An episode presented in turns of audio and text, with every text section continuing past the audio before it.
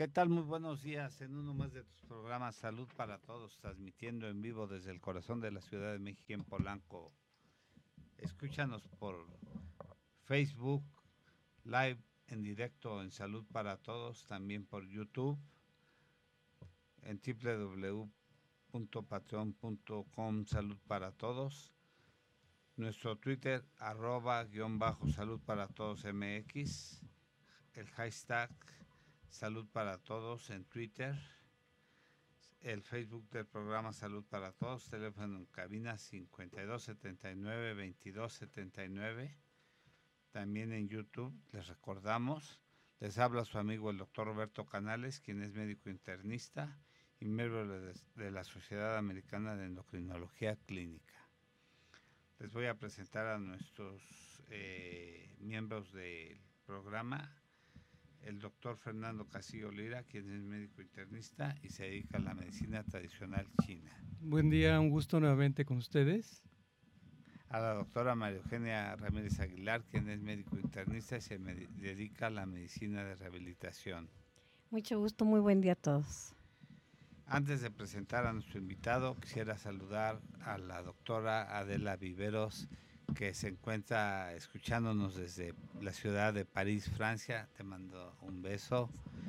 Y también a la doctora Luce Viveros Añorbe. Un gran beso y un saludo hasta París, que nos estás escuchando y que nos está viendo en la ciudad de París. Ella radica allá y viene aquí cada mes al hospital inglés. Y hoy tenemos el placer de tener al psicólogo clínico y conferencista nacional e internacional, José Carlos Escamilla Valdés. Para servirle, doctor. Buenos días. Buen día. Eh, tiene un programa también de radio que se llama El Interior a la Banet 4 y 5, colaborador de Alanón, eh, codependientes, es codependientes. Sí, codependientes anónimos, todos los grupos de 12 pasos. Narcóticos anónimos. Y el programa de hoy, gente tóxica, qué hacer y cómo identificarlos. Y acaba de llegar a este programa, la alegría de este programa.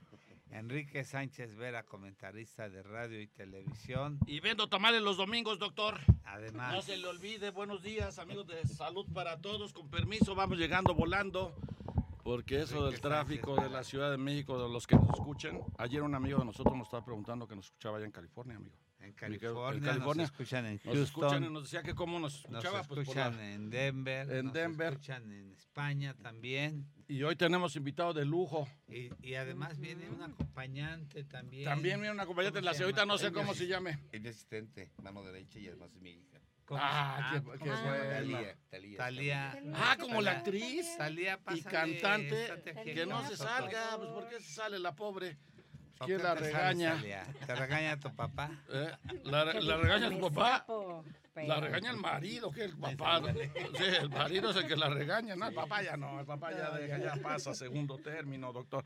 Pues de qué vamos a hablar hoy, gente tóxica, qué programón tenemos hoy, ¿Qué hacer doctor. y cómo identificarla? Fíjate que este es un tema tan importante y sobre todo la gente que cae en las adicciones, yo creo que su entorno eh, arrastran a la familia, arrastran eh, a toda la gente que los rodea, sobre todo que tienen tantos problemas en, en sus emociones, más que la adicción, eh, es una enfermedad de las emociones, Claro, del alma. es una enfermedad del alma. Este programa que ya tiene más de 70 años, ¿no? Es el programa que se fundó en la ciudad de Akron y que fundaron eh, Bill W. y Bob y que ha sido un programa que ha salvado muchas vidas En muchos países. en muchos países. Yo tuve oportunidad de escribir algunos artículos para la revista Plenitud, que me pidieron que, les eh, ayudase a algunos artículos. Eh, sin embargo, creo que, como dicen que doble A no está peleado con nada, ni con la ciencia médica, ni con la religión, ni con la psicología, pero que depende de las personas estar o no estar. Vemos que cuando la gente recae, yo algunas veces que veía que alguien recaía, les decía, no, no es que estés recayendo o estás retrocediendo, es que no has aceptado que tienes un problema. Yo quisiera que tú nos eh, hicieras una introducción por qué la gente se vuelve tóxica y cómo la, cómo la identificas. Porque la gente pasa de un proceso de adicción pasa de un proceso de trastornos emocionales, envuelven a la familia, entran en la mentira, entran en el autoengaño y se la creen. Sí, aún estando ahí, sí, efectivamente, bueno, muchas gracias, buenos días. Eh, efectivamente, la gente, ahorita mencionaba, no es que haya recaído la persona, realmente nunca se levantó. O nunca aceptó. Exactamente, ni siquiera lo aceptó, ni siquiera se ha dado cuenta que tiene una problemática. Y hablar de la gente tóxica es hablar del 97% de los seres humanos en el planeta Tierra, según la Organización Mundial de la Salud. Entonces, ¿cómo identifico el 97%? 97% es una exageración, doctor. Nada más estamos sanos los que estamos aquí adentro. Ah, yo, dije, yo no estoy en el 97%, era lo primero que iba a decir. Qué bueno que me ganó usted, doctor. Yo no estoy en el 97%, perdóneme, estamos en el 3% aquí, los que estamos aquí en esta cabina y Jesús y Sai. Es generacional. También está bueno, o sea que... Esto es generacional, es generacional. Ah, pues claro, mi querido, ver, para que sea 97% está canijo. Son conductas tóxicas familiares. Exacto. Claro. Y, a- cultural, y hasta la- cultural. Cultural, sí. Envuelven a la familia, ¿verdad, doctor? Envuelven a la familia y de hecho, pues, eh, en realidad la, la gente tóxica no se da cuenta que es tóxica porque es generacional, son a través de patrones de comportamientos que se van repitiendo y que la persona no se da cuenta que vive relaciones tóxicas. Y relaciones tóxicas, no nada más hablábamos de lo que es el alcohol, las drogas. Ahí hay peores eh, situaciones tóxicas que inclusive por cultura están adornadas como amor, una relación destructiva. Una es una re- relación tóxica, ¿verdad? tóxica, Claro. una relación destructiva, Destructiva. dependiente, eh, una relación de pareja dependiente o una relación codependiente entre padres con hijos o hijos con padres. Pero que por cultura está aceptado, como por cultura es lo que una madre debe de hacer por su hijo, un padre tiene que hacer por su hijo, o es lo que un hijo tiene que hacer por sus padres, está aceptado y reconocido, por lo tanto no se identifica como tóxico, aunque ambos no crezcan y vivan mutilados. Doctor, ¿y qué características tiene una persona tóxica? Bueno, tiene infinidad de características, pero creo que la son dos. Una, el ser humano es incapaz de amar. Exacto. No sabe amar. No tiene ni la menor idea de lo que es amar. Cree que lo que siente es amor. Y le pone un concepto a esto que siente. Y a esto le llama amor. Entonces sufren también. Claro. Porque además se piensa que el amor es un sentir. Exacto. Y yo a veces en broma les digo en las conferencias que voy a dar, les digo, bueno, es que tú piensas que porque sientes mariposas en el estómago cuando lo ves, ¿es eso amor? Son lombrices, amibas. Qué mariposas. Qué bueno que yo no Colitis, siento eso, entonces estoy Pero eso estoy no sano, es doctor. amor. Híjole. Eso, amor no es un sentir, amor es una actitud consciente, Una es una decisión consciente, una actitud. Pero nos hemos dejado llevar por cultura, por generaciones, que el amor es un sentir. Cuando no nos damos cuenta que a veces no es que tenga amor por la persona, lo que pasa es que tengo miedo a estar sola. Y confundimos el amor con el miedo. La persona para que aprenda a amar necesita un proceso. Pero lo más difícil es tener que admitir que soy un ser humano incapaz de amar. y que por esa misma incapacidad que tengo de amar, me odio. Me odio por odiarme tanto o por odiar tanto. Me odio por odiar tanto y vive en la constante culpa, en la constante vergüenza y en el constante miedo. La otra característica que tiene la persona tóxica es su relación con un creador. Independientemente, lo decía el doctor Carl Gustav Jung, independientemente de tu religión, independientemente del, del Dios, ese vínculo entre él y la parte espiritual de un Dios no la tiene. Él es el Dios de su propia existencia. Él es el Dios de su propia existencia. No hay una fe. ¿No tiene ninguna creencia? Entonces una gente sí cree, tóxica, sí. sí cree, pero no confía. O sea, sí creo en Dios, pero mira, te voy a encargar que hagas esto, hagas esto, hagas esto. Y cree que Dios es codependiente. O sea, piensa que Dios está al tanto de él para cuidarlo y cumplirle todos sus caprichos. O sea, su vínculo con él. ¿Qué es fe? Pues yo le llamo así, certeza absoluta. Tener fe es tener la certeza absoluta de que esto va a suceder. Hay un libro de, eh, de Carl Jung que dice el, el, este, el libro de las experiencias religiosas que, que lo hace uno entrar en, en, en William James. de, de William James, Es William James. perdón, Es William y, James. y de Carl Jung, El hombre y sus símbolos. El libro de la simbología Ah, e inclusive eh, psicología y religión de Carl Jung también lo menciona. Y, y los pone a uno en, en Jaque. jaque mate.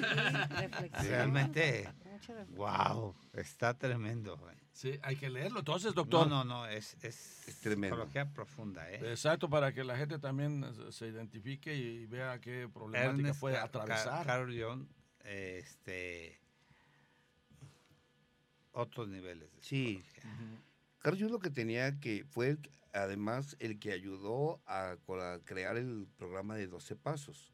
Realmente siete de los 12 pasos son pasos, son principios espirituales que vienen desde antes del antiguo Egipto. Desde antes, desde los sumerios. Estos 12 pasos se agregaron cinco más de acuerdo a nuestra cultura porque estos siete pasos son para culturas iniciáticas. Nosotros no tenemos una cultura iniciática, nosotros tenemos una cultura universitaria. A nosotros los que nos da supuestamente la valía es un papel.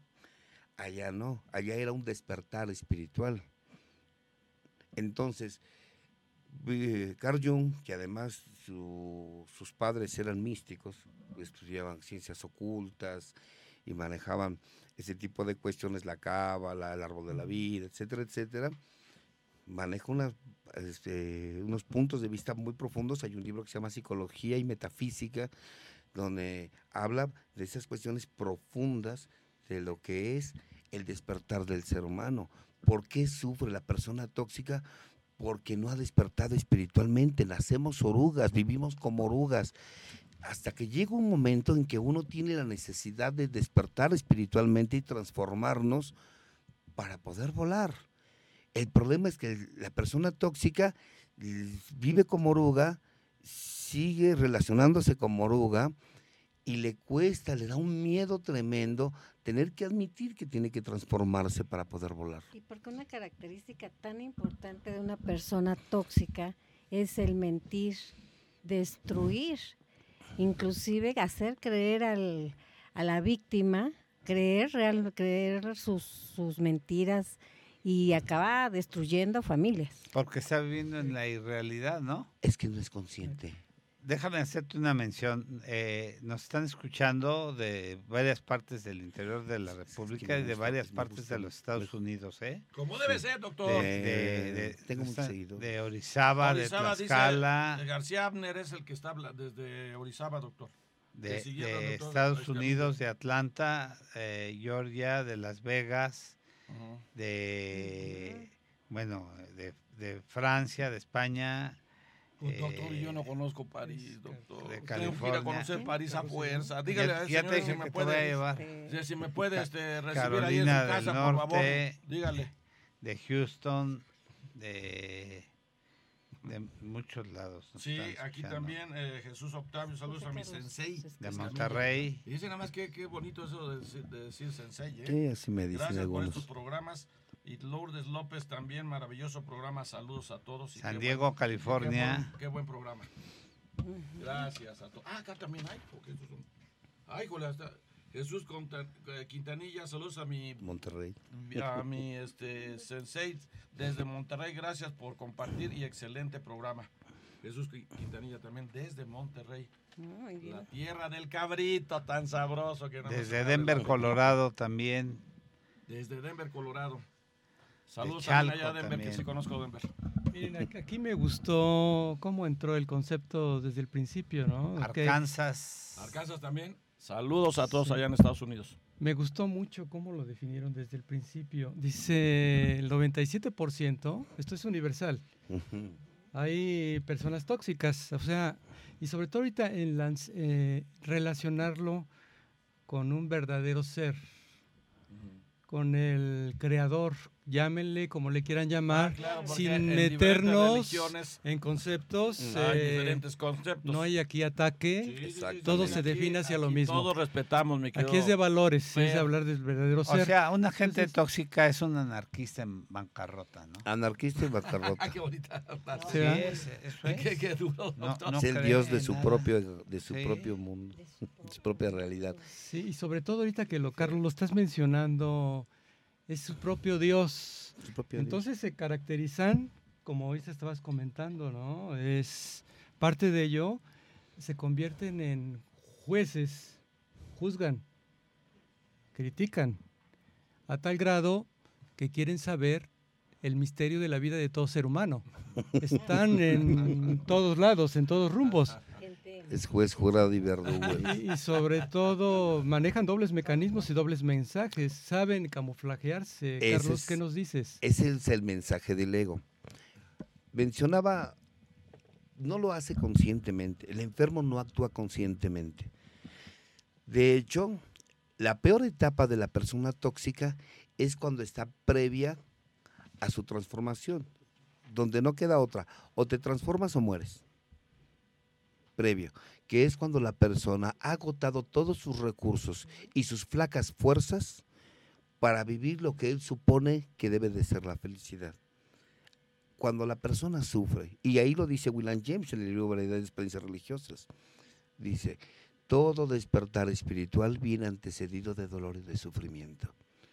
Pero ya se acabaron todos los recursos externos, el dinero, el sexo, el poder, el prestigio, donde ya se salió con la suya infinidad de veces y sigue sintiendo un vacío profundo, donde las drogas, el alcohol, la comida, el jugar compulsivamente, eh, controlar, someter, cuando tomaban pastillas para poder dormir, porque ni siquiera ya el dormir lo podían concili- conciliar el sueño, cuando ya nada, nada puede darme esa tranquilidad, ni siquiera la, la tranquilidad artificial que daban las drogas, ni siquiera esa seguridad que le daba el alcohol al alcohólico cuando lo consumía y se desinhibía y calmaba sus complejos y sus devaluaciones.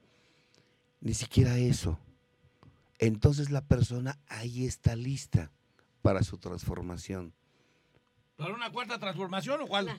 Más o ya en la menos. quinta. Más o menos. Ah, para la cuarta sí todavía. Más o Oiga, menos. doctor, pero Desde ¿cómo sabe si Nueva York también nos Ah, escuchan, saludos ¿eh? hasta Nueva York. También, Y hay que ir a. Nueva York, doctor. Ahora, ¿Cómo lo que si menciona- somos personas tóxicas? Perdón, doctor?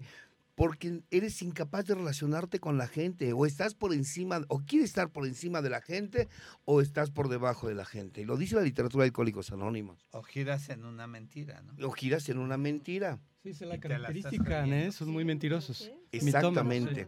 Porque hay varios tipos de verdades. La- el concepto de verdad es un concepto muy subjetivo. Pero el concepto de mentira en que vive el individuo es un concepto en el que él mismo tendrá que ponerlo a prueba. Ya ahí viene lo complicado. Y ahí viene lo complicado. Lo puede, y generalmente sucede con quien más dice amar. En Tennessee también nos están Tennessee, escuchando. Saludos a amigos allá en Tennessee. que- Que- que- que- Oye, doctor, estamos rompiendo récord así. Nos están escuchando en medio de Estados. Unidos. Pero- Nada más falta que nos En escuche Europa, el señor ¿eh? Trump. España, Ah, Trump. Pero- es otro. Y ¿Qué- ya, o sea, ¿qué, qué fuerte es esto? Cuando Iba a decir, ese, ese cabrón no. Ah, No, no, no, doctor, no lo digas. No, no, no. El pelito de zanahoria. No, no, no. No lo digan, ella lo sabe. No nos van a lo sabe. Carlos, suena muy fuerte el que dice amar. Utilicen al que dice amar. Dice Amado, Qué dice, fuerte. Es que ese es el problema. Marco El- la Rivero de persona Barcelona, tóxica- España. Ah, ándale, también de Barcelona. La persona tóxica Barcelona. daña a quien más dice amar, empezando por él mismo. Él no se da cuenta de cómo empieza a manejar sus relaciones torcidas. Es más, él, cuando está en relaciones tóxicas, él no sufre. Quienes sufren son las personas que están a su alrededor. Claro. ¿Cómo hace- hacernos conscientes si somos personas tóxicas? Bueno, a veces yo le- les digo a la gente, ¿te gustaría tener como pareja a una mujer como eres tú? ¿O te gustaría tener como marido a un hombre como eres tú? O te les digo, ¿te gustaría tener Mm. como que uno de tus hijas tuviera un marido como eres tú? Creo que, que No. la gente, que la, La gente respuesta va a ser tóxica- no. La gente tóxica es el último en darse cuenta, ¿no? Porque es el último en Sí, darse sí, cuenta. Sí. Porque es el Qué último. triste. Fort Garland también nos están Nos escuchando. están escuchando también. ¿Cómo Dallas, puedes- Texas. Doctor, ¿cómo puede ser persona tóxica con mi hijo? ¿O cómo se podría dar cuenta? Yo qui- quiero pensar de que cómo podría ser una persona tóxica con mi hija. Esa es, muy, eso es una reacción muy perversa dentro de lo que es la gente tóxica. Como Hay daña codependencia a la sí, gente codependencia. tóxica, ¿no? Es, code- es codependiente. Arrastra. Y eso es lo más perverso. Quien más digo amar son mis hijos y es a los que mutilo. No nada más físicamente, mentalmente y espiritualmente. Que eso es bien duro, doctor.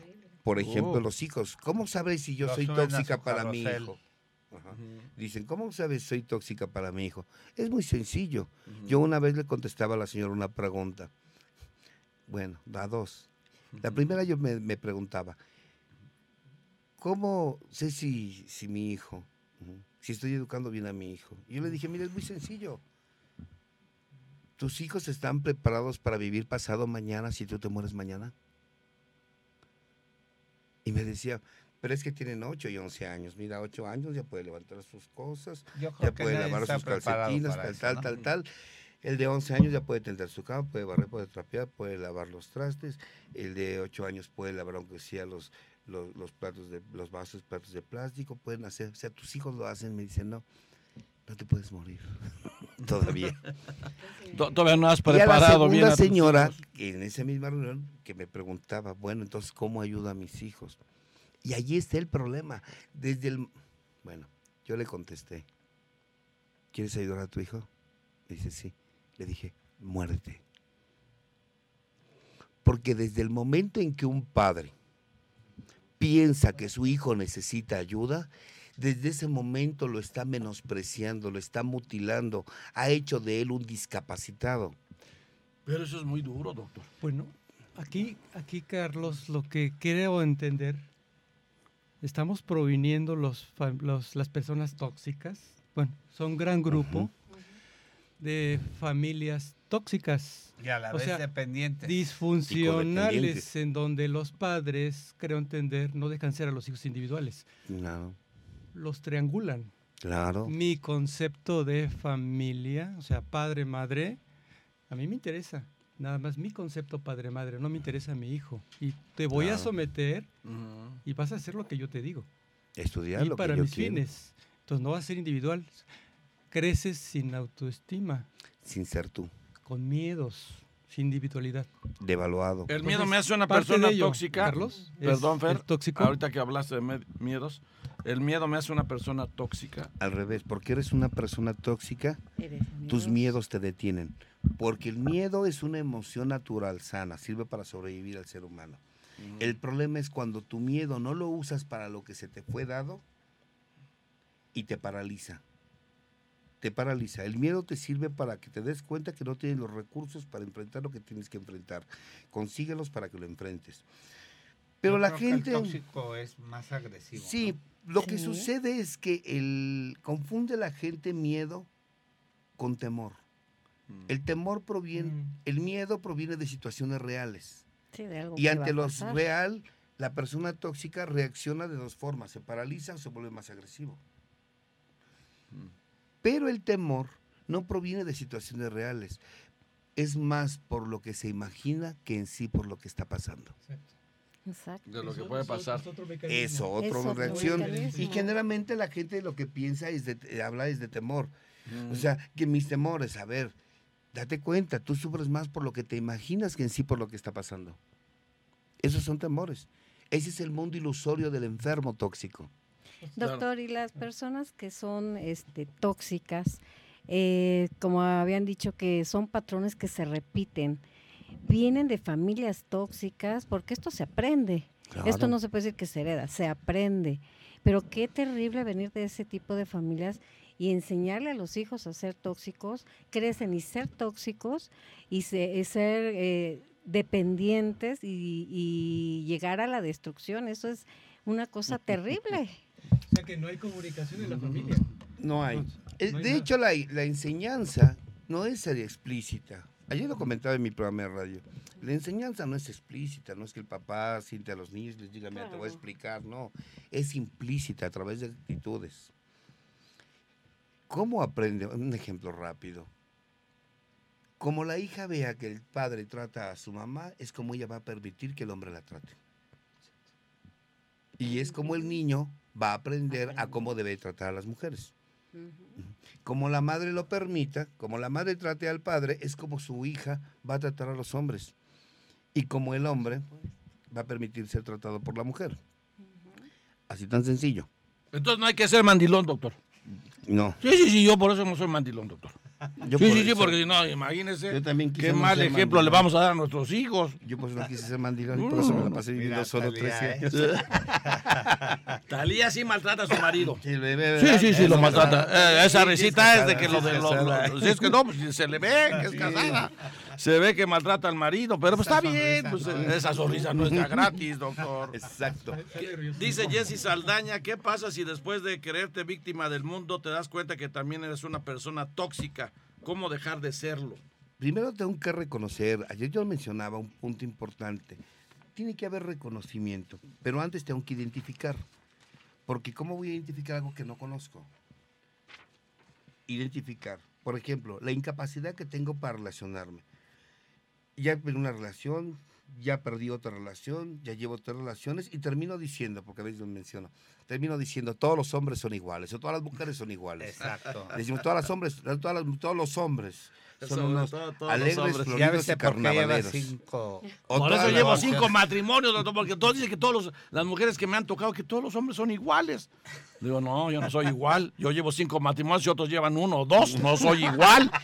Perdóname, ahí ya es una diferencia abismal. Fíjate, al respecto, al respecto yo les decía, no, todos los hombres no son iguales.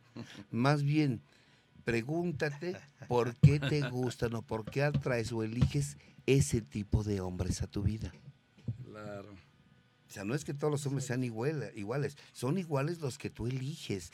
O sea, ¿de dónde aprendiste ese concepto de pareja que eliges ese perfil de hombres? Es una conducta que se repite. Claro que Si se lo buscas, repite. buscas. Por ejemplo, las que hablaba ahorita de me doy cuenta del papel de víctima. Hay quien elige una pareja desde el papel de víctima y que anda buscando un salvador. Y si no falta en la calle un atarantado salvador que quiera rescatar a una doncella este, discapacitada mental y emocionalmente. Ahí la, la sabia oración de la serenidad, ¿verdad? discernir la diferencia. Pero ¿cómo voy a discernir? Y- y- ¿Cómo voy a conocer afuera? Si para dejar de ser, para identificar a la gente tóxica, tengo que empezar por identificar mi propia. Sí. Mi Y- propia y- y- persona. Y, es muy cierto eso que nadie puede dar lo que no tiene, ¿no? No, Primero se tiene que empezar a querer uno, Para poder Claro. pero que es amarme. Porque aceptarse. ese es el problema, que es amarme, voy a aceptar, pero ¿qué voy a aceptar de mí? Tan sencillo, lo podemos resumir. ¿Qué es amarme? Conócete. Conocerte es amarte. Claro. Si tú te conoces, te estás amando. Y una persona tóxica cambia, doctor, porque conocemos Yo casos que... de verdad No cambian. No hay a ti te han tocado muchos tóxicos, ¿verdad? Este, Maru? por eso Sí, los tienes bien identificados y no han cambiado los no canigos. cambian. ¿Qué hacer con Eh, ellos? pues Porque no van a terapias, no Claro. piden ayuda. Fíjate. Entonces, ¿qué hacer? Es que es el 97. Déjame. Cierto. Ya lo digo acá el doctor, Sí, el no hay- 97 no está hay dónde difícil, ¿no? escoger. Dice Carlos Jiménez, para mí la gente tóxica la he detectado cuando miente y es altamente ególatra. Son los más peligrosos como el Fer. No, no es cierto, el Fer no es cierto. Muchos los podemos identificar viéndonos al espejo. Ándale, saludos, dice Carlos Jiménez. Fíjate.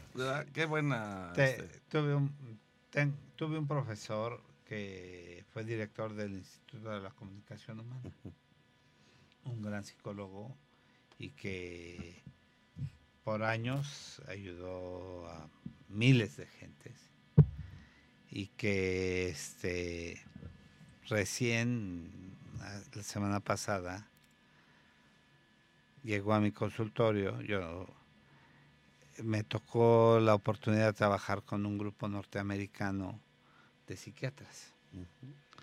Y, y veíamos eh, partes de conflictos y trastornos de la personalidad. Entonces, este, venían de Estados Unidos y trabajamos con una firma en, en algunos problemas y se sentó y le dije, profesor, usted ha ayudado a mucha gente. ¿Y a usted quién lo ayuda? A eso vengo. Entonces, cae en una contratransferencia, no se da a usted la oportunidad de Que de que lo ayuden. Hay veces que el terapeuta necesita de repente recibir terapia. Claro, no, no, a veces. Necesito- Siempre.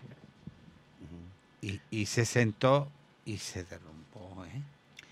Porque Se le escurrieron las lágrimas y, y lo puse ante el espejo y afortunadamente ayer volvió a volver a, platicar porque le dije, tiene que sacar muchas cosas que trae encerradas. Y entre ellos había un insomnio de más de tres meses y, y es gente que ayudó a mucha gente por muchos años y, y le dije, ¿y, y usted?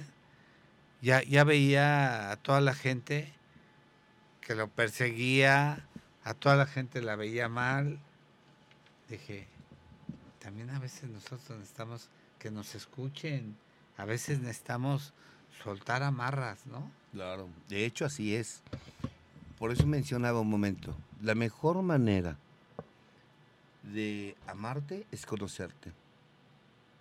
Y para poder llevar al paciente, en este caso, o sea, ¿cómo voy a saber a qué lugar quiero llevar al paciente si ni siquiera el terapeuta conoce el lugar? Que no grites tanto, Sánchez. Ah, pero- es que tengo voz de ver, perdón, te voy a hablar así despacito, despacito. Es que perdóneme que tenga voz de hombre. Entonces, entonces, tengo que, exactamente, yo tengo que atenderme. Y no lo han escuchado en imagen, ¿eh? No, no me han escuchado porque ahí estoy peor. Oye, este doctor, una persona tóxica, dice Rosario López, en mi vida se alejó de mí y no saben qué gran favor me hizo. Todo lo que yo hacía lo descalificaba, dice este desgraciado, perro infeliz. Saludos, excelente programa. Rosario López es Mi, mi exalumna, que, que es odontóloga que ejerce en Houston, Chris Austin, nos está viendo desde Houston. Sí, manda Saludos hasta saludos. allá, hasta Houston. Eh, qué, qué interesante. Déjame decirte, doctor. Que estás rompiendo el récord de No, audiencia mundial, ¿eh? Mundial. Nos nunca están nos habían escuchando tantas de tantas partes de, de- de- del planeta. En, Argentina nos están escuchando. De hecho, voy a estar un mes en Argentina. Ya, ya está el rey anunciado, voy a estar en un mes. Maru Ahí y yo hemos tenido oportunidad de estar en Argentina, Así en es. Panamá, Pero no en conocieron el Chile. barrio de Boca, doctor, y yo sí lo conocí. Ah, Sí. qué Ah, bárbaro. sí conocí el barrio de Boca, perdóneme, fui al estadio de Boca Y te fuiste de boca. Y me No fui de boca porque vi ahí a tanto desgraciado hablas. que hijo, cómo maltratan a la gente. No es cierto. Oigan, este dice Javier Plata, una persona tóxica para mí en- y para el país es Andrés Manuel López Obrador. Bueno, Una así persona considero, tóxica, Andrés. Manuel. Nos van a vetar. es- No, que nos van a vetar, doctor. Yo me es llevo bien con Andrés este, Manuel, lo conozco bien. es Te están bromeando. Andrés Manuel. Eh, es Dijo que abrazos no. es que mira, abrazos, no balazos, Es Andrés Manuel, es- pero te está diciendo Javier Plata que eres una persona tóxica. Perdónanos. es muy sencillo, mira, es muy sencillo. Y esto lo manejaban dentro de la sabiduría maya, manejando lo que es la sabiduría de- del espejo de Obsidiana. El espejo de Obsidiana tiene dos caras. La primera cara dice, todo lo que yo odie en los demás es algo que yo tengo y odio de mí. Exacto. Y todo lo que yo ame en los demás es algo que yo amo. tengo y amo de mí. Y la otra parte del espejo de obsidiana dice, por lo tanto, una manera de amar a los demás es amándome yo. Una manera de amarme a mí es amar a los demás. Una manera de odiar a los demás es odiándome a mí. Claro. Y una manera de odiarme es odiando a los demás. Obvio, la persona tóxica siempre se va a quejar de lo que, De todo. de lo que ve afuera, pero que está en su interior. Exacto. Porque quien ha trascendido eso no ve a la gente como tóxica, la ve como gente inconsciente, pero que algún día va a despertar. Entonces, ese tipo de personas nunca ha sido feliz, doctor. ¿Quién? La gente tóxica. Eh, O es feliz. En alguna parte de su vida sí, confunden ¿no, el doctor? placer con la felicidad. El placer te lo da la diversión, pero no es felicidad. exacto. La felicidad es un estado de armonía con el universo, el, el planeta y el yo. Y eso te lo da y la paz interior. Esa es una paz interior. Y la paz interior cuando la consigues hay que mantenerla. Ahora, desafortunadamente, un, un tóxico identifica inmediatamente a otro tóxico. Ay, ahí está la pregunta, Sí. doctor. Fati, Sí. si yo soy tóxica y mi pareja también lo es y los dos ya estamos hasta la mm, el Sí. uno del otro, 10 años de relación. Claro. ¿Qué Decía- conviene más, separarnos o tomar terapia? Decía Saludos un amigo, las chanclas vienen en pares. Claro. Sí, sí, sí, sí. Siempre van a Las buscar. Sí. chanclas vienen en pares. Van O a sea, buscarlo. Siempre se van a traer. Si uno de ellos se atiende, despierta y trasciende, va a dejar a la otra persona. De hecho, cuando se separan es cuando se dan cuenta quién le estorbaba a quién. Sí. Claro. Doctor, ¿cómo Sí. puedo conocer, saber o cómo puedo conocerme? Saludos y excelente programa. Bueno, a través de un una, una psicoterapia Claro. individual, a través de un guía espiritual, a través de un camino de 12 pasos en algún grupo de alcohólicos anónimos, neuróticos anónimos, Alanón, Coda, Hijos Adultos, Alatín. Eh, Hay, hay, muchos. hay infinidad de agrupaciones hermanas que tienen el mismo método de los 12 pasos, pero el procedimiento cambia de acuerdo a la sintomatología. Dulce González, ¿cuáles son las preguntas claves para conocerte? Y quiero dejar de ser gente tóxica. Es sencillo. Cuando puedas responder las tres preguntas universales que son, ¿quién eres? ¿De dónde vienes? ¿Y a dónde vas? Exacto. Ah, Saludan desde bien, Miami. Y eh, aquí, fíjate, dicen que hay que ir a hacer un programa a Monterrey de Jesús Quintanilla para Vámonos. que nos va a invitar un suculento cabrito. Sí, tan rico. Ya ni me digas que nada más me abres el un buen rato apetito. que me anda diciendo que vaya, es un amigo, de hecho es uno de nos los corresponsales de la Doctor. estación de radio donde yo tengo mi programa allá en Monterrey. Digo, de, es de de allá en Monterrey. Sí. Pero que nos invite a todos, ¿no? Sí, pues invitas debe- a todos. Deben tener mucho dinero "Mm". para invitarnos a todos y a comer más, doctor. Son- sale más caro la comida que el avión. Saludos a Harriet. Harriet, perro infeliz, desgraciado. Gracias, mi Harriet, por escucharnos, mendigo perro. Ah, es que así nos llevamos. Carlos, a Así ver, nos llevamos con quiero este ver este concepto, este punto de vista. La característica de una persona tóxica funge un papel, creo que muy importante. ¿Es victimario?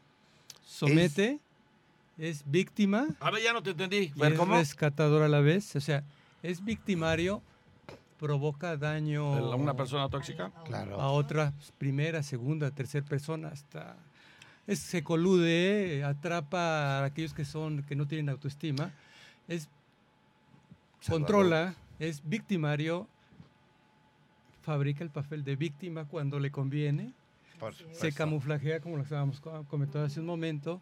Son Eh, inteligentes. son muy inteligentes, pero al mismo tiempo yo te estoy protegiendo, rescatan la acción. Son Tú estás aquí por mí. Esa es la característica. Son los tres. Eh, desde donde tomes tus decisiones y actitudes, tu relación con los demás, son los tres. Y esto lo mencioné en, en el triángulo dramático de Stefan Carmen. Perseguidor, salvador y víctima. El perseguidor muchas veces termina como víctima. La víctima termina como perseguidor. El perseguidor termina salvando. El salvador termina como víctima. Una bola de malagradecidos y yo que les he ayudado. o se va como perseguidor. O estás conmigo por la buena y entonces pasa a perseguidor. O estás conmigo por la mala. Y ya se pasa al papel de la víctima también. Pero al fin sí. y al cabo, al fin y al cabo la víctima fue lo que eligió. Como yo les digo, O sea, por eso te refieres al principio, 97% sí, es tóxico. 97. Porque todos se utilizan. víctimas, perseguidores, salvadores. Eh, nos encanta llegar a, a- a un consultorio y que el terapeuta, si no se pone vivo el terapeuta, y aquí el Se doctor lo, sabe, se lo come porque llega en un papel de víctima y no sabe que ese es uno de sus tantos disfraces de su ego. Exacto. Ujú. Es uno de los tantos disfraces de Sí, ego. a fin de cuentas, nosotros cuando estamos con un paciente, a ver, dígame lo que quiera. De todas maneras, me voy a dar cuenta cuál es su ¿En qué condición y en qué momento. Así es que usted sabrá si me dice todo. Efectivamente. De todas en algún momento, cuenta, ¿verdad? Tarde o temprano. Rosa Sí. Hernández, es verdad, yo viví 25 años, escuchen bien, 25 años con una persona tóxica. Pero y su estuve a punto de morir, exacto, y estuve a punto de morir varias veces a causa de infartos y no eh, sabía esto hasta que lo dejé. No, pero lo que ella no sabe es que ella, el marido también vivió 25 años con una mujer tóxica. Porque una mujer Perdónanos, sana, Rosita, que te estamos diciendo porque una mujer sana tanto no levanta eso. Exacto. Como marido, como yo lo digo a veces, le digo, pues que andan levantando. ¿Por qué andan levantando esas pura chanclas? Exacto, pura Exacto. chancla. Levantan. Es que le hace Yo les digo, en son de broma, cuando voy a dar conferencias en 25 todos lados, tanto en Estados Unidos, Centro y Sudamérica, yo les digo tumores con ojos. Les digo, pues es que estás levantando puro tumor con ojos. Y a las mujeres les digo, este, verrugas. Está buenísimo, la voy a agarrar Les esa digo, frase. verrugas con ojos. Se lo voy a robar, doctor. levantan, levantan tumores con ojos o verrugas con ojos. Y dices tú, pero es que él me maltrataba. El problema no es lo que él hizo. El problema es los beneficios ocultos que tú obtenías para seguir ahí durante 25 años. O sea, desde su con, llamamos consciente, porque está en el momento desde su conciencia realmente, porque dice, estoy en la inconsciencia, vivimos en la inconsciencia plena, Claro. un noventa y tantos por ciento, estamos Sí. en inconsciencia. Pero ellos, esas personas bajo su conciencia, están de acuerdo en que deben de estar ahí, les gusta estar ahí. Claro, yo es solamente de levanto cobijitas con orejas. Eso es lo Y único es que zona de confort. Claro. Esa sí la levanto, pero Por eso juegan el mismo juego. Sin Claro. problema. Y de hecho, ella lo toma desde el papel de víctima. Porque Exacto. me gustaba el papel de víctima. Porque fue lo que aprendió ella de víctimas. niña. Sí. Claro. Fue lo que aprendió de niña, que habrá visto entre sus padres, que mira que Sí. creyó que el concepto de amor era estar aguantando a un verdugo y ella como víctima y siempre esperó, a lo mejor se apareció en los 25 años, algún salvador que La le revancha. vida. O sea que que le aquí entra, los aquí momentos entra el agradables. concepto de, de- con el, concepto que trabajamos mucho los Pero otros- 25 años es mucho, doctor de- Fernando. pues Tú mucho. no has aguantado ni tres años, Bueno, y has mandado hasta- a volar a tres. Hay quien hasta ha festejado sus Hijo. 50 años. O sea, por eso es el, concepto de, de, sea, de Sí. A codependencia, a o sea, tanto. dominador contra controlador, dependencia, y en un momento determinado aprende tanto a ser codependiente, codependiente que en el momento él también se convierte en codependiente. Yo aprendí del que me estaba rescatando. Entonces, yo Claro, voy a aportar de la misma manera. claro. Ese es el concepto. Sí, sí, sí, Sí. así es. a Sí, también, por eso el, el, el de las familias con drogas, con alcohol. Y al el final, concepto. Al final, esas relaciones son relaciones inconscientes. Son gente inconsciente. No ha despertado. Miren, en, el, en la sabiduría andina manejan estos tres niveles. Un muerto en vida. Un muerto en vida es aquel que vive automáticamente de acuerdo a las programaciones con las que creció, y culturales y religiosas. Ese no sufre. Porque está inconsciente. Claro. Ese no sufre. Es más, ni ella sufre. Por eso esos 25 años los vivió así. Rosita, Rosita, ¿nos escuchas? Es Rosita. Sí, la que hizo ahorita la está más viva que nada. la- Sí. No. Y no sufre porque está inconsciente. Por eso yo les decía, mucha gente está inconsciente. No los podemos culpar porque no saben lo que hacen. Porque si supieran, no lo hicieran. Ese es el concepto de vida que tienen. Pero en realidad, como, bueno, lo menciono, Sí, sí, sí. no me siento como quiero sentir. No se siente, o sea, no se dan cuenta que el sentir uno lo elige. No se dan cuenta Como que el las siete estar palabras. yo lo elijo, exacto. Perdónalo, Señor, no saben lo que hace. Exactamente. No saben No, doctor, que ya. la relación sí. que yo tenga, Pero yo saben. elijo. Y Sí que lo que lo hago que yo hacen. lo Pero, elijo. pero es una de las siete palabras. Sí, sí, es sí, sí. inconsciente. Está inconsciente. Y, y es un inconsciente co- colectivo. Colectivo. Exacto, es que además es un claro. consciente Sí, sí, colectivo. Porque además Ah. te dijeron, Sí. hasta que la Sí. muerte nos separe. Y ahí se aventó 25 Sí, años. Sí, porque seguimos patrones sociales. Claro. Y socialmente está mal separarse porque, ¿qué dice el, La el papá, la mamá, la gente? Los suegros, los y, hijos, y los todos, nietos. sí, sí. Y. Dios. Sí, y además Dios me va a castigar. Exacto. Es uno más castigo Sí. que- que te estás Sí. dando. Bueno, el segundo nivel es el Ajá. cuando la persona vive. ¿Y cuándo es cuando vive? Cuando se empieza a dar cuenta que estuvo dormido, pero todavía no es lo que él quiere ser. Y ahí es cuando empieza a sufrir. Ajá. Y ahí ves que ahí es tarde. Exactamente, aparentemente, pero No, sí, pero tiene que despertar. tiene que despertar. Algún día. algún día. Entonces la persona se da cuenta que no se siente como quiere sentirse, que no está con quien, ah, con, como, bueno, lo pregunto, si tú no decidiste estar con la persona con la que estás, ¿quién decidió? ¿Quién tomó esa decisión? Si tú no te sientes como tú quieres sentirte, ¿quién eligió sentirte como te sientes? Si tú no eh, haces, si no te gusta lo que estás haciendo, entonces ¿quién eligió por ti para hacer eso que haces? Y si tú, ah, y si tú no eh, te sientes, ¿quién eligió sentirte como tú te sientes? Alguien lo eligió, pero tú no fuiste. Entonces ahí la persona se prepara para el siguiente nivel de conciencia. De decir, bueno, ya desperté y me doy cuenta que estudié una carrera para, ah, para agradar a mi madre.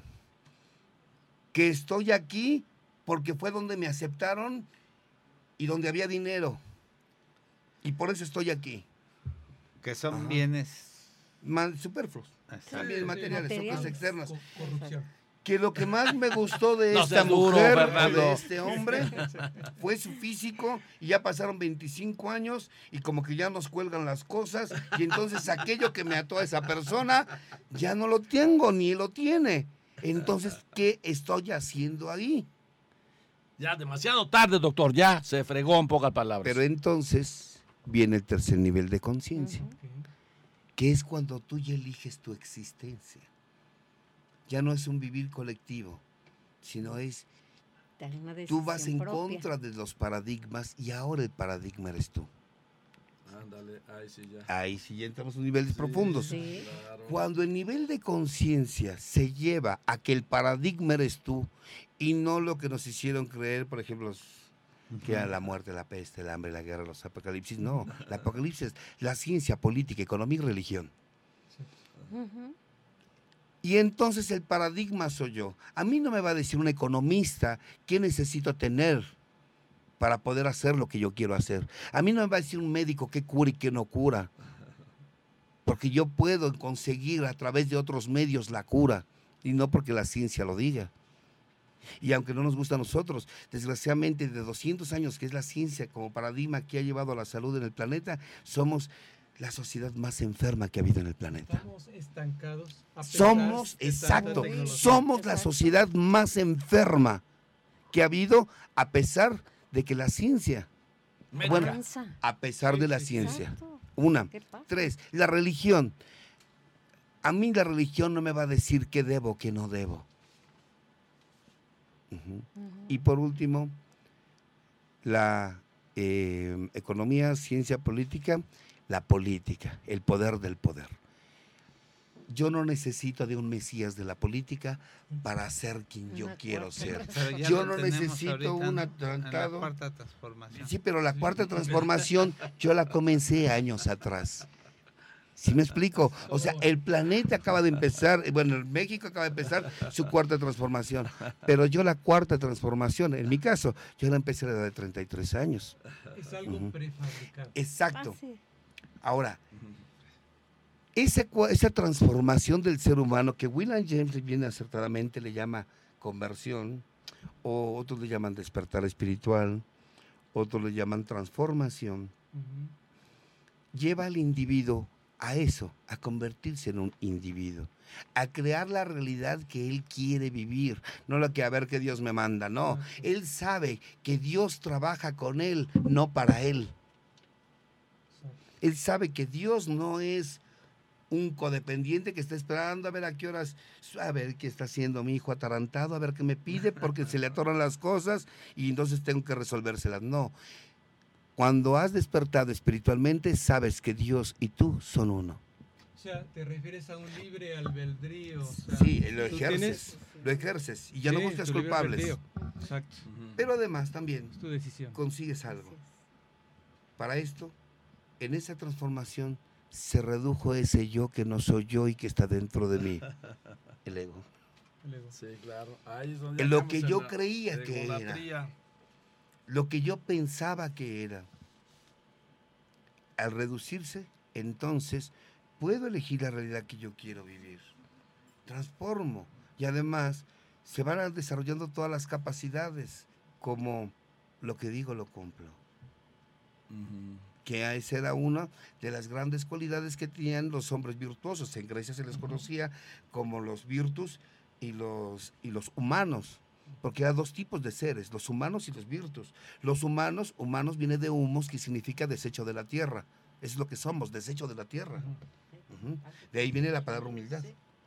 Y los virtus, ¿quiénes eran los virtus? Los que habían despertado, los que habían desarrollado sus cualidades. Entonces yo soy un virtus ahorita, doctor. Desde un avión se te ve. Ah, gracias, doctor. yo pensé Desde un avión se te nota. yo preocupando, doctor. Guadalupe Espitia, ¿cómo puedo identificar qué tanto de persona tóxica soy yo? ¿Cómo lo identifico y trabajo en mí? Dice, porque ella dice que descubre a las demás personas tóxicas, pero que no se ha descubierto a ella misma. Así, a través de los demás. Lo que tú odies en los demás es algo que tienes. Es un espejo. Ah, es, un espejo. Es, un espejo. Desgraciadamente los seres humanos nos peleamos con los espejos cuando lo que odio es el reflejo. sí, es un espejo. Exactamente. cuando te ves que eres feo en el espejo es cuando te odias ver pero tú eres guapo. Y sobre no tienes ese problema. Todo el tiempo andan en contra de todo y del mundo. Sí. Ve, Guerrero, doctor, si soy tóxica, ¿cómo puedo cambiar? Ah, primero tienes que reconocerlo y pedir ayuda. Ahora, no todo el que pide ayuda significa que quiere transformarse, porque era lo que hablábamos. Por eso en la India no a cualquiera se le daban las enseñanzas. Desgraciadamente en nuestra sociedad, o afortunadamente, cualquiera tiene acceso a un camino espiritual. Pero había culturas como la India, como en el Zen chino, que solamente tenían que haber ciertos elegidos para que pudieran caminar un camino espiritual. La redundancia. Aquí no. Y yo por eso siempre cuando voy a compartir o dar conferencias en los grupos ya sea en Centroamérica o en Estados Unidos, les digo, Dice la frase, muchos son los llamados y pocos los elegidos. Pero cuando dicen que los elegidos, pocos los elegidos, no quiere decir que el creador me eligió. No, quien tiene que elegirlo eres tú. Con tu actitud, O sea, yo tu trabajo. soy quien realmente voy a decidir ser el elegido. Porque muchos nos llamaron, pero pocos eligen ser los elegidos. Y bueno, tienen que morir muchos, en la misma literatura de Alcohólicos Anónimos lo dice. ¿Sí o no lo dice? No nacen para no. No Dice mueren Ben para que Guerrero, doctor, nazcan. que saludos, que excelente programa, que se repita, doctor. Vamos a tener que Ah, invitar a la- ah, sí. al señor Escamilla otra vez, al doctor, Sí, porque, porque ya si están no- pidiendo que se repita Jorge Muñoz. Mi madre De todos ha modos sido queda, que, quedan los, este, Grabado esto. sí, sí, Claro, Sí, queda. están. Mi madre, exacto. Mi, pa- mi madre siempre ha sido tóxica en mi vida, pero ella siempre se hace la víctima. ¿Cómo lo puedo arreglar? Dice Jorge Muñoz. Es que desde el momento que está haciéndose víctima y es tóxica. Aquí nadie es Sí, víctima de nada. Aquí no somos víctimas de nada. Todo lo que vivimos, todo lo que dijimos, nosotros lo escogimos. A mí me dicen las señoras, es que a mí me salió un marido borracho, te salió. Te salió. Pues si no es rifa, mamacita. Tú lo elegiste. Tú lo Tú lo elegiste. elegiste. Tú Tú lo las- Exacto. tú fuiste lo que Le gustaba el que trago desde que lo conociste. Claro, pero como tomaba contigo no había ah, problema. no, pues no, pues éramos sociables. ya Es sea, es que Bebedores sociales. Nadie te está obligando. Tú Nadie. eliges el estilo de vida que quieras llevar. Sí, Pero ese es el problema de la Ah, sí. persona tóxica. La persona tóxica quiere que le resuelvan la vida. Espera que llegue Superman, Batman, no sé. Que no, nadie te va a resolver la vida, mamacita. No, no, tú no, no, no. Tú- eres la que decides la vida que tú quieres tener. Así de fácil. Y no puedes agarrar obstáculos, pretextos o argumentos o pensar que el problema está afuera. No, todo conflicto externo, y eso lo decían los principios herméticos, como es arriba es abajo, como es abajo es arriba, como es adentro es afuera. a izquierda, derecha. Exacto. Entonces, si tú ves Sí. un problema afuera, quieres resolverlo así, está aquí adentro. Resuélvelo adentro y se desvanece afuera. Doctor, ¿y qué puede ser lo- eh, una gente tóxica que no logró, a pesar de someter, de, de hacerse la víctima? eh, ¿Qué puede ser lo peor que puede hacer una gente tóxica a otra persona? Lo peor que le puede hacer, Una persona tóxica a otra persona A que no otra es tóxica. que no ha logrado su te cometido. digo que es, que es lo peor. Que le diga que está bien. Claro. Que los dos se lleven, entre comillas, bien dentro de su mundo de inconsciencia.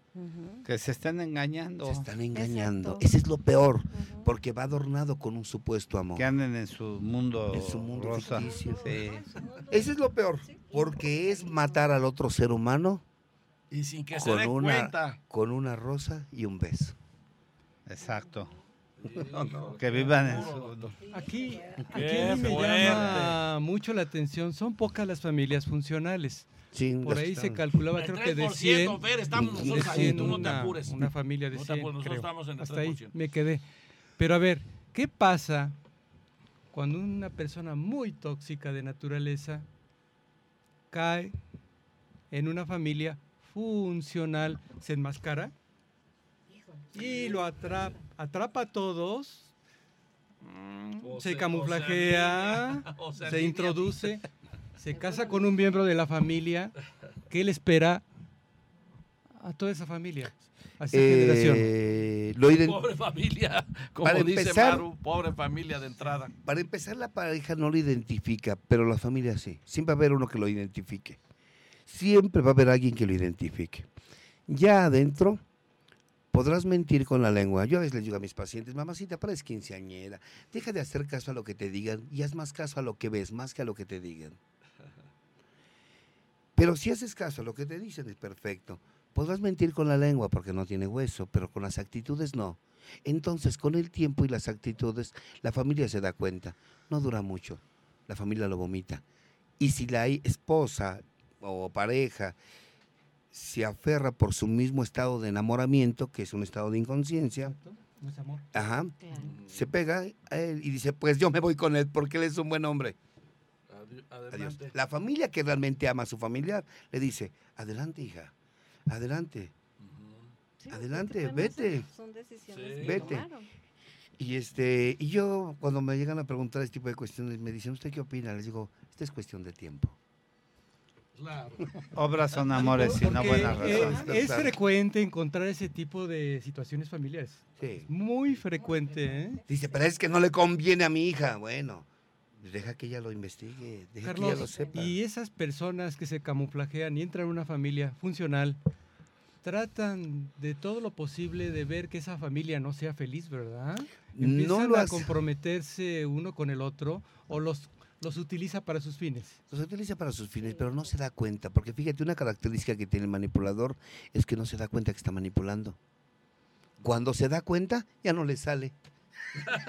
cuando, cuando se da cuenta que manipulaba y lo quiere ya- hacer, ya, ya- no puede. ya Y Carlos, agotaron. llegan, Sí. y, y llegan a difamar. Levantar falsos, te hablan Sí, tus sí, sí. espaldas. Ahora, cuando una persona realmente está en un camino espiritual, aproveche esas fuerzas en contra a su favor. Ah, Ok. Y entonces no sufro porque hablen a mis espaldas, no sufro porque hablen de mí, no sufro porque, porque me levanten falsos, al contrario, porque mira, y es algo que el doctor lo ha de Me saber enriquecen. exactamente. Te voy a decir algo, no se trata de tener una vida positiva. Vivir una vida positiva es encerrarte en la cárcel de la polaridad. Yo les digo, ¿cómo que positivo? ¿Vas a tener pensamientos positivos? A ver, trata de encender una lámpara con puro polo positivo. No se puede. No. Es dualidad, no polaridad. Exacto. Por lo tanto, las fuerzas se usan. La fuerza en contra es energía. Úsala a tu favor, como en el- las artes marciales, que usan el ataque, la fuerza del contrincante para que él caiga y poderlo someter. Igualmente, cuando una persona tóxica llega a casa, le agradezco que haya llegado, porque este va a ver, va a enseñarle a mi familia lo que solos aquí como gente funcional no vamos a aprender de otra forma. Y así se pasa el tiempo. Claro, es como el pasa. amante que dice, es que ese desgraciado se llevó a mi mujer. Ahorita estás enojado y es tu ego el que está lastimado, pero mira, al tiempo le vamos a prender una veladora y hasta veces le vamos a mandar. Y le vamos a decir, gracias, hombre, gracias. Oye, Carlos, Gracias ellos- por habértela ellos- llevado, ya me tenía harto la A ver, esas personas, Así esos pasó, personajes terminan ¿cómo por tanto? retirarse solos. ¿Perdón? Terminan en ocasiones por retirarse solos estos personajes. Se van solos. solos. Pero por eso hay que alma. aprender. Por eso, si yo conozco mi enfermedad, si yo con- reconozco mis defectos, si yo reconozco mis debilidades, entonces puedo reconocer en otro. Entonces uso las fuerzas en contra. Mira, si yo agradezco al amante que se llevó a mi mujer y, y hasta digo gracias, gracias, porque por ti Soy feliz. Soy feliz. y no porque no tuve el valor de hacer lo que con tu ayuda se consiguió. O sea, Carlos, en la vida. Rápido, nadie- espérame, espérame, porque ya A se ver. va a acabar. Vladimir Reyes, el ego hace que con las máscaras que creamos para los- relacionarnos nos hagan fingir y con esto intoxicamos a nuestro alrededor. Sí, pero no nos damos cuenta. Sí.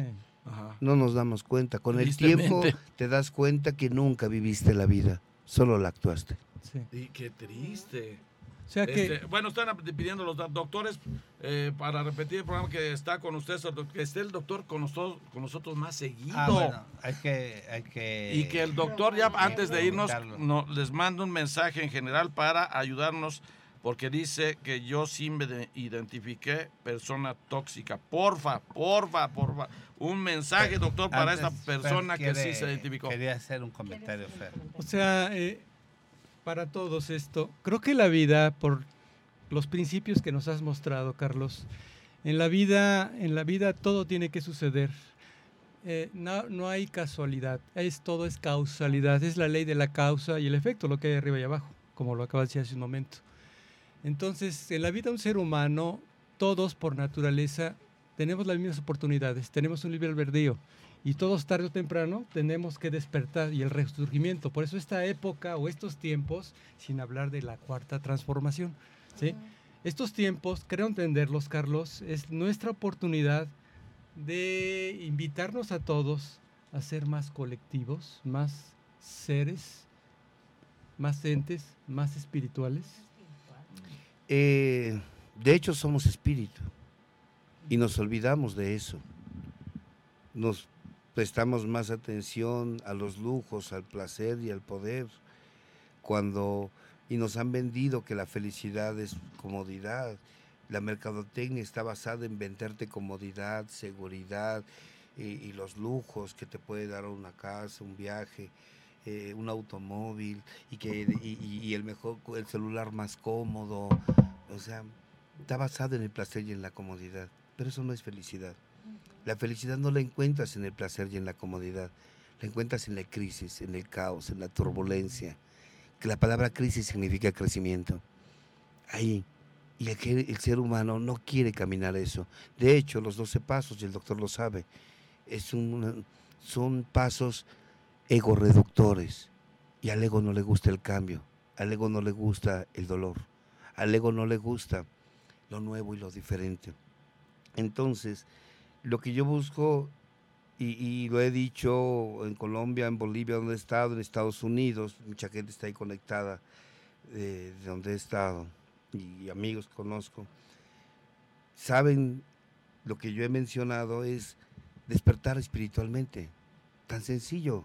Y despertar espiritualmente se empieza por, tú, por ti. Despierta tú.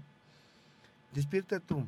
Enséñale a tu hijo que hay algo más importante cuando tiene un auto nuevo. Que lo más importante es él, no el automóvil. Que lo más importante está dentro de él, no el título. Sí. El título no me interesa. ¿De qué me sirve con título? Si vas a ser una persona vacía.